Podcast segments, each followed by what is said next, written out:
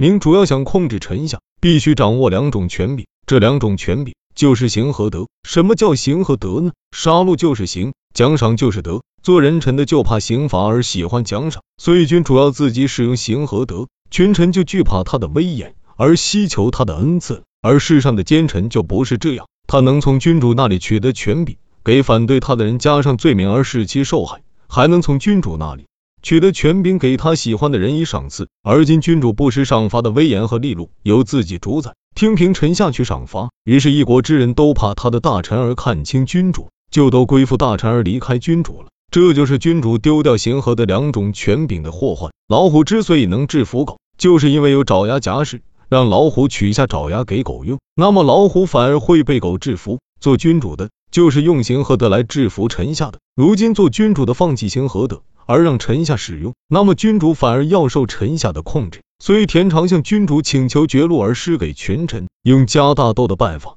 施舍粮食给百姓。这就是齐简公失去了赏赐大权，而被田常所利用，所以简公被杀。子罕对宋军说：“奖赏恩赐是百姓所喜欢的，君主你自己去办杀戮刑罚是百姓所憎恶的，请让臣来管。”于是宋军失去刑罚大权，而为子罕所利用，所以宋军被篡权。田常之使用赏赐大权，而简公被杀；子罕只使用刑罚大权，而宋军被夺权。故今世上作为臣下的掌心得大权，这就是今世君主面临的危险，要比简公、宋军还要厉害。所以那些被劫杀、受蒙蔽的君主，其行的大权都不在手中，而让臣下去利用，而国家不危殆不灭亡的，那是从来没有的。君主要想禁止奸细，就要认真考核刑名是否相符。所谓刑名，就是其所讲和所做。作为人臣陈述他的见解，君主根据他的陈述授予他职事，从他的职事上取得功效。功效与他的职事相符，职事与他的陈述相当，就奖赏；功效与他的职事不符，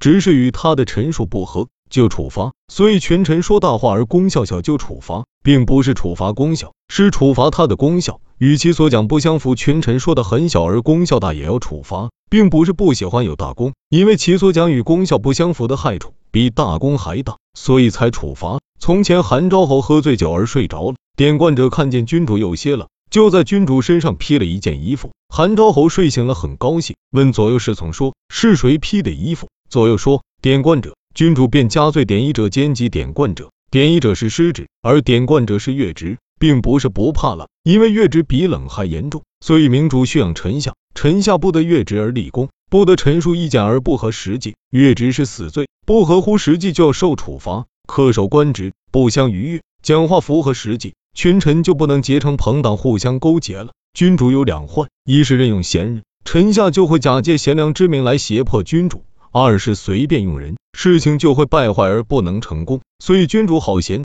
群臣就会粉饰他们的行为，以迎合君主的欲望，这样群臣的真相就不能暴露。群臣的真相不暴露，君主就无从分辨臣下的真伪了。所以越王勾践喜欢勇敢的人。就有很多不怕死的百姓。楚灵王喜欢细腰，于是楚国很多人忍饥挨饿。齐桓公嫉妒心强而又喜欢女色，所以树雕就自言为桓公，管理宫中事务。桓公喜欢美味，咿呀便把自己的儿子头征属进奉燕王。哙喜欢尊贤，所以子之表面上不愿承受王位，因此君主表露出憎恶的情感，群臣就把刚刚露出的苗头掩盖起来。君主表露出喜好的情感，群臣就会夸耀他这方面的才能。君主的欲望一旦表露出来，群臣的表现就有所依托了。所以子之就是凭借君主爱贤而夺取君位的。树雕、伊雅也是依靠君主的嗜欲而侵害他的君主的。最终结果呢？子快因国家大乱而死，桓公失手腐烂生蛆，爬出门外，像流水一样而不下葬。